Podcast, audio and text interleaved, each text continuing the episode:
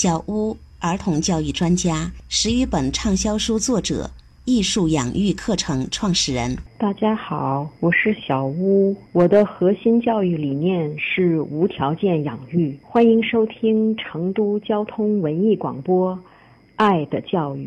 那在下面的时间，欢迎大家一起走进我们今天的家庭教育节目《爱的教育》，我是您的老朋友陈爱。在今天晚上一个小时当中，除了我之外呢，还有一位朋友，他呢曾经在我们的节目当中出现过。接下来的时间呢，我们可能需要重新认识一下他。今天的这位嘉宾叫雪莹，非常美的名字。他是父母效能训练讲师、金话筒讲师、生命传记咨询师、非暴力沟通传播者，育有一子，初三就读。那生命的。意义是什么呢？这个问题，因为成为母亲，不断跃升到意识层面。在孩子九岁的时候，他是在进入中年之际啊，辞去了 IT 公司的管理岗位，投身于家庭教育与内在的成长领域当中。作为一个妈妈，雪莹她说特别感谢孩子让我成为母亲。那在养育他的过程当中，遇到了很多的挑战，也与焦虑共舞，直面这些挑战跟焦虑，回归自我，收获了一份内心的稳定与自在。而孩子也因此可以。做他自己，自律、自主、自我负责。我们一起来听听他的声音。雪英，你好，你好，亲爱啊，收音机前的这个听众朋友们，大家晚上好。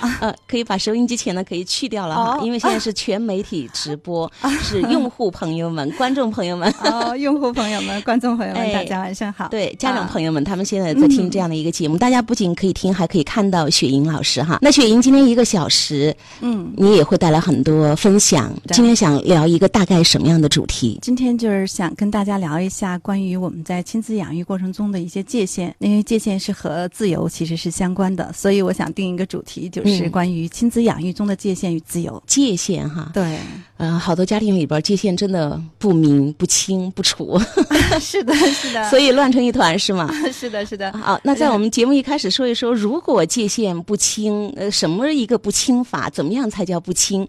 可以先讲几个什么故事案例？吗？嗯，哎，特别有意思，就是刚好。啊，我今天下午在家里的时候，我是快出门的时候，我就发现一件事情。其实这件事情是和家庭中的界限相关的。嗯，什么事？啊，那是一件非常小的事情，就是我妈妈的。我之前从朋友那里拿了一个那个多肉，那个多肉那个一个小枝，然后他告诉我，就是只要你放在花盆旁边，它会发芽。对，就等到它长到根须出来之后呢，你再把它栽到盆里去。所以我就放在那上边了。然后我晚饭之前，我到那个阳台去看的时候，我就发现，哎，我的那个多肉已经被摘下了。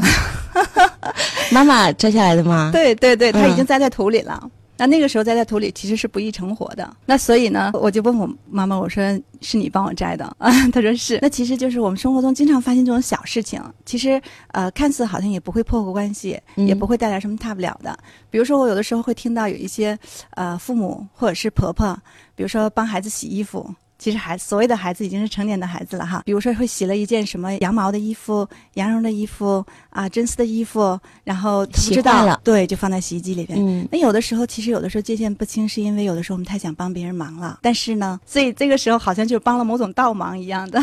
嗯，你刚刚举了这个就是界限不清，对，这是界限不清对例子之一。那我为什么会现在开始从事这样的一个职业？其实也是跟当初我在养育孩子的过程中，其实我也是界限不清所造带来一。些问题和挑战，嗯，那比如说，我们特别希望孩子听话。另外一方面，其实我们并不希望孩子真的听话，我们其实希望孩子有自己的主见。是，是一个矛盾的这样冲突当中啊，内心深处又希望他能够独立自主。对对。但平时的言语表达出来，你要听话，你要乖。对对，其实那样子的话，其实会满足我们的一个需求。现在其实经常能够听到一些关于养育孩子过程中说到。要让孩子做自己，是的，对。那当时我遇到了什么情况呢？当时我的孩子大约就是九岁。那其实九岁到十岁，到后来我才知道，他这个实际上是有一个自我意识萌芽的飞跃的这样的一个时期，是不是就到了所谓的叛逆期了嘛？对，快到青春期了。对对对，有的时候会把这个年龄称作为小的青春前期。当时遇到的情况就是，呃，我在跟他呃沟通的过程中，过往，哎，我讲讲道理，说说他，多说两句，这个他可能就会听你的。按照你想让他去做的事情去做，但是过了一段时间之后，在那段时间我就发现他不听了，以往的方式不起作用了，是吗？对，是的。嗯嗯，我记得那时候就是以前的不起作用，不起作用，当时就继续呗，然后多说服一下，多讲讲道理，然后甚至还可能做一些这种奖励诱惑呀。甚至想做一些奖罚分明这样的情况。威逼利诱用权了。对对对，我们手上有资源嘛。然后我其实过往的话，我是特别不赞成就是吼孩子那些的，所以其实我整个的过程中，我觉得一直我态度还是比较好的。但是最后逼得我不得不吼了，我觉得 就是把一个温柔的妈妈变成了一个泼辣的妈妈。我记得当时我还买了一本书，那个书的名字叫《特别狠心特别爱》。我的孩子特别有意思，那个时候他三年级，所以他还写了一篇作文。但作文说妈妈对我最近的态度发生了很大的变化。他还买了一本书，叫做《特别狠心特别爱》来收拾我。那其实那本书其实本质并没有什么，更多的是关于界限清晰。那当时我为什么说这个是界限不清晰的时候呢？是因为实际上是他在学习上的关于很多的事情，那由我来安排的。那我安排的，他有些东西他自然不愿意。但是我还是希望能听我的，我认为这样子可以为他好。这个就想到了说，像比如说我们说啊，有一种冷是妈妈觉得你冷，嗯 啊，包括孩子吃饭啊啊，明明可能他都他说他吃饱了，但是可能周围的大人就说，怎么可能嘛，就吃那点就吃饱了，再吃几口。对对对，但这里边其实都有一个什么呢？我们说尊重界限，其实就是看这件事情是谁的。那这件事情如果说是属于孩子的，比如说吃饭。穿衣怎么玩耍，然后学习，这都属于孩子他的事情。那么在孩子这个事情上，如果我们是过多的这种干预的话，实际上我们就是在侵犯他的界限。呃，一个是就是要明确这个事情到底是谁的事情，是的。呃，一个是孩子自己的事情，那另外一个是不是就是孩子跟妈妈共同会遇到的一些问题？对对对，嗯，尊重界限的意思是什么呢？是实际上我们意识到这件事情是他的啊，我们可以跟他分享我们的建议，可以跟他一起想办法。但是我们直接安排他如何去做，这个时候就有点越界了。关于界限带来的影响，其实我们看到什么呢？就是从需求上来讲，像我的孩子在初二的时候，他跟我谈过这件事情。那当时他反抗最严重的是学习奥数，妈妈安排的。对对对，那都是我来安排的。然后我觉得他在数学上还蛮有天分的，然后又考上火箭班了。他只要好好学的话，他在这方面是可以做得很好的，还可以更好。对，希望他可以更好。但是如果说这件事情由我做主，我来安排的话，就势必引起他的反抗。然后另外一方面，其实奥数那种学习的方式也不是他所喜欢的，所以当时我就完全没有照顾到他的感受和需求，而是一味的从我的角度出发，这件事情对他比较好，我一直在安排，一直在安排，就是一直都是站在我的视角里，站在我的想法里。那初二的时候，他就跟我谈这件事情的时候，他说，他就当时跟我回馈了一句话，他说的，嗯，是的，我记住了，当时老师。也逼迫我补习班的那时候，那个老师他所谓的逼迫，他给我讲了一个案例。老师讲完题之后，就问同学们说：“你们谁有还不懂的什么地方没听明白的？”然后就要问。那当时他就问了，他问了之后，老师回应他一句话：“啥？这么简单的你都没明白啊？” 好打击。对，所以他当时这件事情，他就觉得他一下子好像对老师对当时那种状态。对学习就有一些反感了，而回到家里边来的时候，我如何回应他的，是跟界限相关的。你怎么回应的？回应他的说：“你管老师怎么说呢？我们不懂，我们就坚持问我们的。”然后又是完全从自己的那个角度出发。对对对。然后当时就没有体验到他的一个感受。对，其实能够理解到孩子，他被老师这么说了，一定当时是挺尴尬的，但是没有把这种感受、这种理解。跟他表达出来，反而直接什么呢？第一是说道理，第二直接想给他提供一个解决方法，告诉他，你就是要学好呀。你以后就不会出现这种情况了。而且说我们有问题问就是了嘛，老师的态度你不在乎也不算什么哈。对，就是这不是一个事儿。对对。但是就像你说的，孩子的情绪那个尴尬，好不容易积极举手哈，被老师说这么简单你都不懂，在全班面前真的挺难受的那个那个滋味。是的。所以这个界限不清给他带来的影响是什么呢？实际上我是在侵犯他的空间。嗯。所以其实我们是知道这个学习是孩子的事情，是属于他的分内之事的，或者他的界限之内的事情。但是我们过多的是在这个里边进行了干涉。设安排，然后把我们的想法给到孩子，实际上就是孩子没有自己发展的一个空间，也没有自己去充分的经验的一个空间。作为任何一个人，其实都有一个自主性的需求，就是要重新认识的。那只有有界限、有距离，他能够帮助认识这个世界。在这个界限之中的话，他既可以去看清自己，然后充分的去发展自己；另外一方面，他也能够去看清外界。那下面我们要不要听一段，呃，另外一些家长们的困惑？他们遇到了一些问题，你看能不能够从你这方面专业的角度去聊一聊？那这些家庭他们遇到的问题到底发生了一些什么？该怎么去解决？有案例最有这种最好。那其实呢，这个就是一个送饭的风波，到底发生了什么？我们一起来听音频，呃，会非常的清晰哈。哎呀，我都不知道该怎么叙述这件事情呢。前段时间我女儿呢。她要我中午送饭的时候呢，多送一份饭，就是给她那个好朋友一起吃。嗯嗯，我就我说好嘛，那我就坚持送嘛。有一天呢，好朋友就问我女儿，她说你妈妈会不会不高兴哈？送两份饭，我女儿就给我转达了，我说没有。好，第二天呢，为了消除嗯他朋友的尴尬哈。不好意思，我为了打消他的念头，中午送饭的时候，他们出来接饭的时候，他们俩一起来的，我就为了让他，让我让他不尴尬。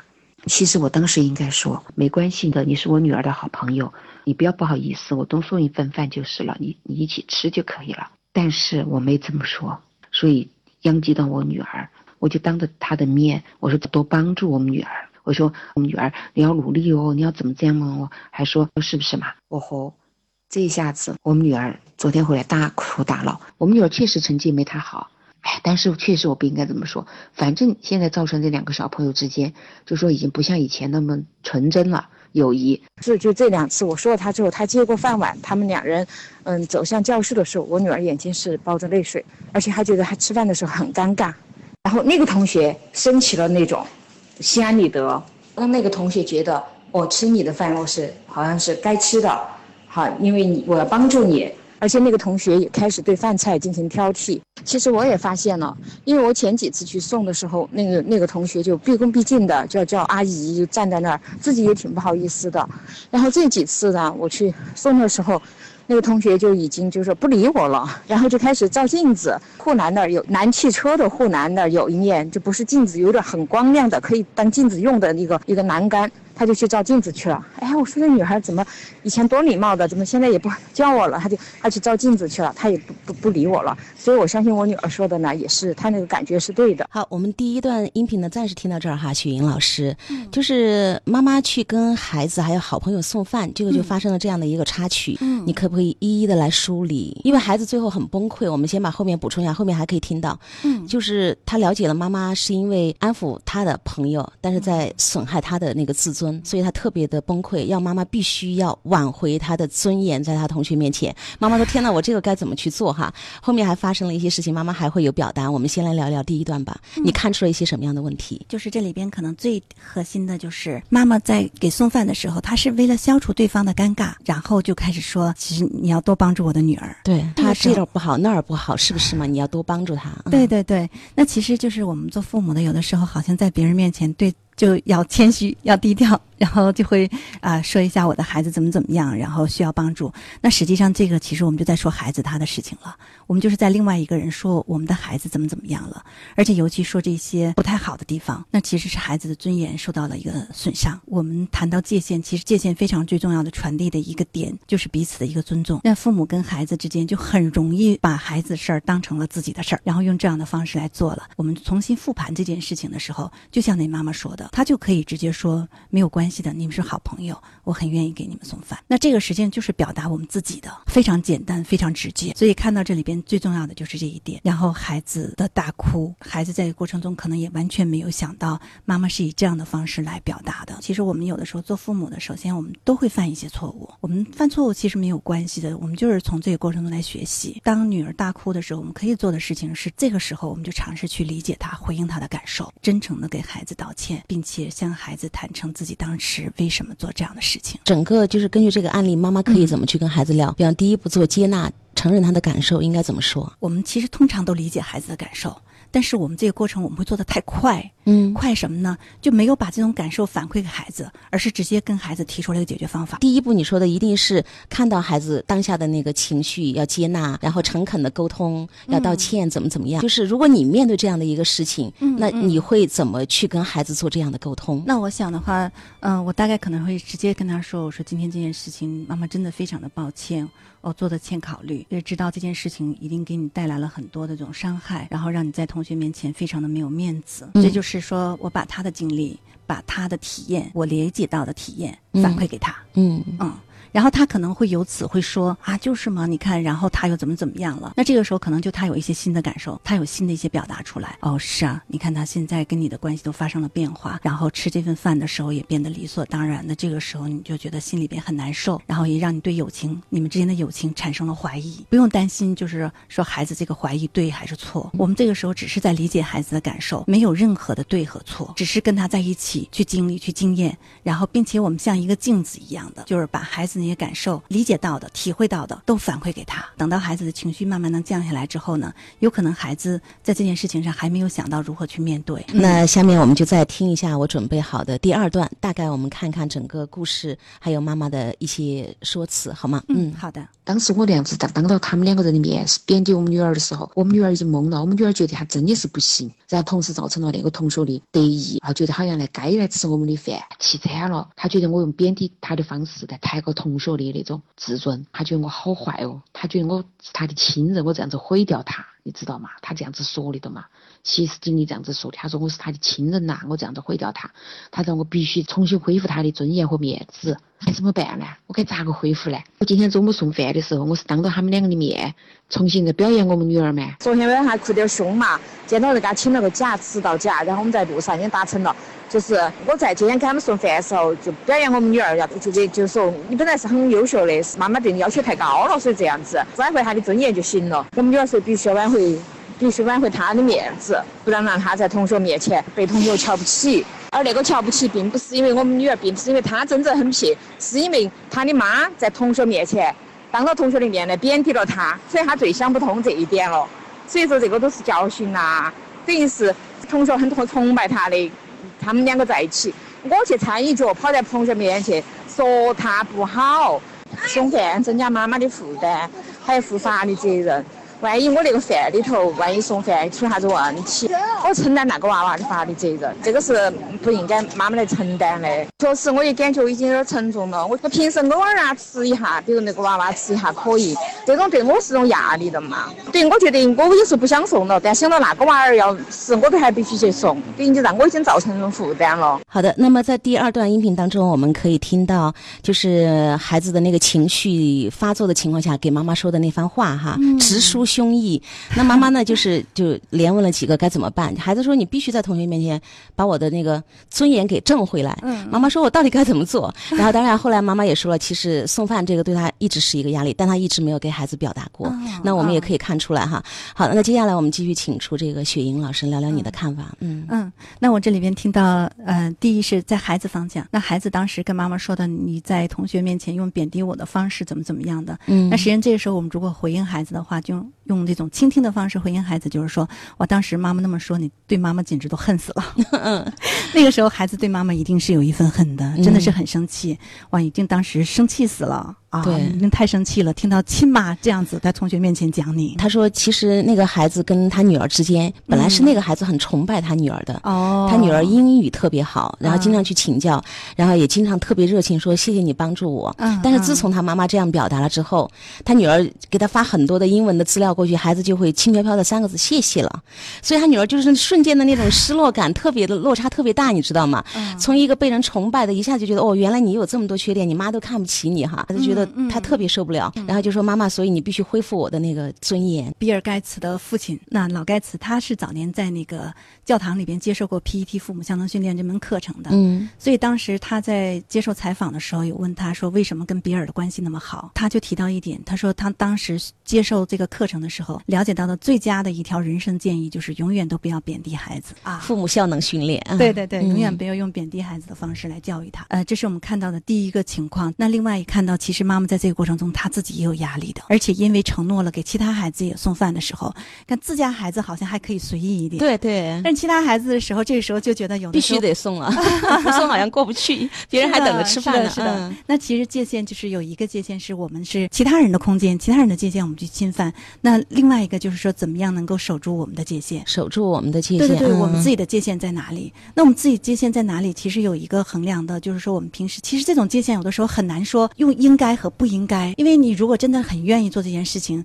那心甘情愿的，它就是天堂。嗯，呃，没有什么应该和不应该的，但关键是自己感受到压力的时候啊，自己不想的时候，那该怎么做？又该怎么跟女儿去沟通呢？妈妈就是在谈到自己送饭的那个压力的时候，她该怎么去跟孩子沟通？其实那个也是界限不明，就是我不太想做这个事情，但是妈妈没有对女儿以诚实的这种姿态去面对。你看，我们在第一段说啊，孩子让我一起送，我就说啊啊，那好吧，就是其实妈妈是有犹豫的哈，她因为想到那个确实就是中间会有很多麻烦的事情，所以你看界限不清，那妈妈可以怎么样表达，诚恳的表达自己的想法，跟孩子怎么沟通？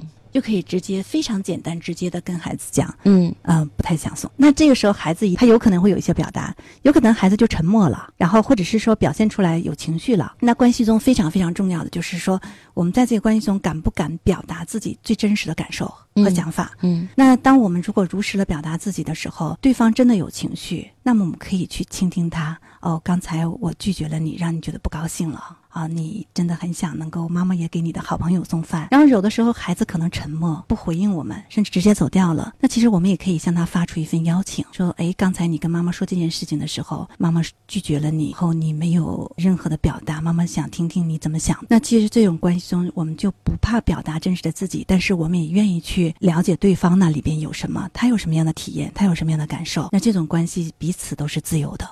呃，对，因为知道妈妈的底线之后，孩子可能今后才不会提更多妈妈不想做的事情。对呃，还有一个就是，当妈妈诚实的表达了我不愿意，或者是孩子说你为什么不愿意啊？妈妈说有哪些麻烦？我可能有时候，比方说自家的孩子好说话哈，对别人就是嗯老是觉得如果不送是不是不好？所以我会有这些心理负担，就跟孩子去交流。我觉得这个对孩子来说也是一次成长的机会。是的，是的，是的嗯，而且妈妈带着怨气，就像你说的，心甘情愿的做就是天堂。对的。但是你带着怨气去做一个事情，不管你表现的多么礼貌周到，可能就是我们的身体姿态、表情、微表情，它会出卖你的。是的，所以你看，就是妈妈有表达说，在我送了几次，他们好像是送了一个多月了都。哦，那个孩子突然就说：“哎，你妈妈老这样子送饭，麻烦阿姨哈，会不会她其实还是有点不太好这个事情？”嗯你看嗯他的同学是捕捉到了这些的，所以我我当时就在说：“我说妈妈，我说你看你自己其实是。”嫌麻烦的，但是由于你的界限不清晰，没有去跟孩子做这样的沟通跟交流，嗯你看误会一步一步的，是不是就升级了？然后这个事情就闹大了。是的，是的。嗯然后在这里边，其实借这个案例想表达一下的是什么呢？就是有的时候我们拒绝孩子的时候呢，就是很坦诚的去拒绝他。那有的时候我们有在关系中，有的时候特别怕拒绝他人，生怕别人觉得我们不好，或者是怎么样，对我们有什么评判或者是想法。但其实我们不怕拒绝他人的时候，我们愿意去倾听他，愿意去体会他的感受，愿意听听他的想法。那其二就是说，我们当拒绝孩子的时候，有的时候父母会犯一个错误，比如说这件事情，假如妈妈说：“哦，你怎么那么不懂事啊？给你送饭，妈妈就够辛苦的了。”还给你好朋友送饭，嗯 那这个时候就是关系中就是什么呢？我我拒绝你，但是是因为你错了，你不好，对，不懂事是因为你不够好。那这个时候其实我们试图就把这个拒绝不敢直接拒绝，不表达自己，而说成是因为你不够好，我才拒绝你的，对 啊，是因为你错了，我才拒绝你，你一点儿都不体贴妈妈，一点儿都不懂事儿。你看，对对对，嗯那这个其实也是一个界限的问题，就是我拒绝你是因为我不想做这件事情，并不是你不够好。所以这里边就是当我们有任何需求的时候，我们都可以去提，可以去商量。但是呢，需求提出来，对方能不能得到满足？愿不愿意满足我们，则是另外一回事了。嗯、那比如说最近特别火的那个电视剧，都挺好吗？哎，嗯对，那都挺好。特别有意思的一件事就是，我看到有一集，就是苏明哲啊，苏明哲特别想把那个苏大强他的父亲接到美国的时候，但是吴非不愿意。他的爱人对嗯他的爱人吴非不愿意的时候呢，苏明哲就擅长讲很多很多的道理。当时吴非回应了一句话，吴非说：“这件事情听你这样子讲，我如果要是拒绝你的话，我简直都不是人了。”这就是他试图的是用用一大堆的道理，其实是想向吴飞提出他的需求，但是他想先证明自己是对的。嗯，我提的道理是对的，如果你不答应我的话，就是错的。被这样对待的孩子的时候，当他在提自己需求的时候，他就一定要去证明自己是对的，然后才敢提那个需求，就要找那个需求的一个合理性嗯，啊。才敢提要求，对对对对对，对方其实是很不舒服的。对方会负担。对对对，他会说很有负担。原来我这么不懂事儿啊，我这么不体贴妈妈，所以他也会背负担。为什么？就是有时候我们会想到买玩具，孩子对，家长不想买，他会攻击你，你你不是有了吗？你怎么这么浪费啊？你不知道珍惜，不知道节约，是的，是的所以孩子成为那个被攻击的那个，然后在唠叨的过程当中又把这个东西给了家长说，我满足他了，我最后还是给他买了，但他依然不高兴。就像你说的，的孩子会觉得我得到这个东西，你看我背负了多少东西，浪费、不节约、不体贴、乱来哈、乱整，所以孩子怎么高兴得起来？但是如果家长就诚实的表达，妈妈呢，确实我觉得这个有点贵，我舍不得。那么孩子会知道这是妈妈的事情，跟我没有关系，不是我的错，让你就是觉得我这个想法是错的，我这个消费是不好的，我的欲求是不美好的。是的，是的，就这个案例也是，嗯就是在生活中经常见到的。嗯就是不满足孩子需求，然后会说一下你不懂事，你浪费对，啊，这样孩子感觉自己不够好。比如说，其实我还遇到一个这样的情况，就当时我是在一个餐厅里吃饭，出来我在等朋友的时候呢，就看见一个妈妈带着带着三四岁的孩子也从餐厅里走出来，但是妈妈的脸色就不太好，然后走在前边，孩子在后边就要哭的样子就跟着，然后妈妈就走快了几步，孩子就跑过去，这个时候孩子就开始哭了，然后抱住妈妈的大腿，然后就一直喊妈妈抱妈妈抱，然后妈妈一脸虽然不太高兴，但是还是勉强把孩子抱起来了。但抱起孩子之后，妈妈说了一句话，我才知道他们发生了什么。妈妈说：“哦，你那个玉米都不给妈妈吃，你还说爱妈妈？”那当时可能了解他们大概的情况，就是可能在餐厅吃饭的时候，妈妈要求说：“我尝一口玉米，给我吃一口好不好？”对对对嗯，然后这孩子可能就没给。拒绝对，那妈妈一方面可能被孩子拒绝了，妈妈可能多少有一些失落。受伤。对对对，嗯那另外一方面，可能妈妈还有一个想法，有可能哈，嗯说，哎，是孩子是需要，呃，就是需要学会分享的，然后需要去能够照顾到大人的，可能有这样的不要这么自私。对，不要那么嗯自私，可能去想教育他。但是你想，一作为一个孩子，听到这句话说，如果你来向我要我的东西，我拒绝了你，我就是不爱你今后他有了爱人之后，他是不是一定要满足爱人所有的向他提出的需求呢？特别不好的影响哈，后果就在这个地方啊是的是。最后就是说，我们谈到的是妈妈说，在这个过程中，其实女儿想对妈妈有一些诉求，或者是想让妈妈能够支持她去挽回她的一些啊、面子也好，尊严也好。那这件事情呢，妈妈怎么做呢？其实我有听到妈妈其实也在和女儿商量办法。那首先我们就要看到这样的事情的发生，就是事情已经发生了。呃，生命中任何事情的发生，其实都是让我们来学习的。就发生这件事情的时候，对孩子未必是一件坏事。嗯那孩子经历这样的事情，他能够经验的每一种经验都会深入到他的生命，然后转化成他处理事情的智慧。对，那妈妈就可以跟孩子一起商讨解决办法。如果孩子提出的解决方法妈妈能接受的话，其实他们就可以试一试。啊，对，现在就是方法，妈妈已经说了，每天中午借送饭的机会，不经意的表扬一下孩子的各种优点跟长处，嗯 让对方同学听到，嗯嗯嗯，然后呢，呃，如果妈妈可以接受，孩子也可以接受，他们可以试一下。那另外一方面，其实我还有一个建议哈，首先就是说，我们支持孩子去发展他们之间很清纯、很单纯一点点的友谊。嗯因为毕竟在初中的孩子，其实相对来说，就是能够尽量让孩子能够有一些真的、真诚的情感上的连接。嗯所以我想，那如果是我的话，我可能有这样担心。当我那样子去做的时候，可能真的让对方的孩子也很不舒服。就是妈妈去每次在送饭的时候去嗯表扬孩子，哦让对方哦听到的时候，嗯有可能嗯让对方的孩子也不舒服。那这个时候，妈妈如果有这样跟我有一样的担心的话，可以尝试跟孩子表达出来，然后他们再想办法。然后另外还有就是在这件事情上啊、如果可能的话，也可以跟女儿提出一个解决方法，看可不可以跟这个好朋友谈一下，因为我想能够支持孩子去正确的去看待友谊，嗯并且他们这个友谊出现这种冲突的时候，能够去面对这个冲突。所以说界限调整好了之后呢，有一个非常重要的就是说我有能力面对冲突，嗯啊、那和冲突是本能，合作是本事。我如何在冲突过程之后还能够合作和好？非常的棒，谢谢雪莹老师，谢谢您的分享，再见。谢谢，再见。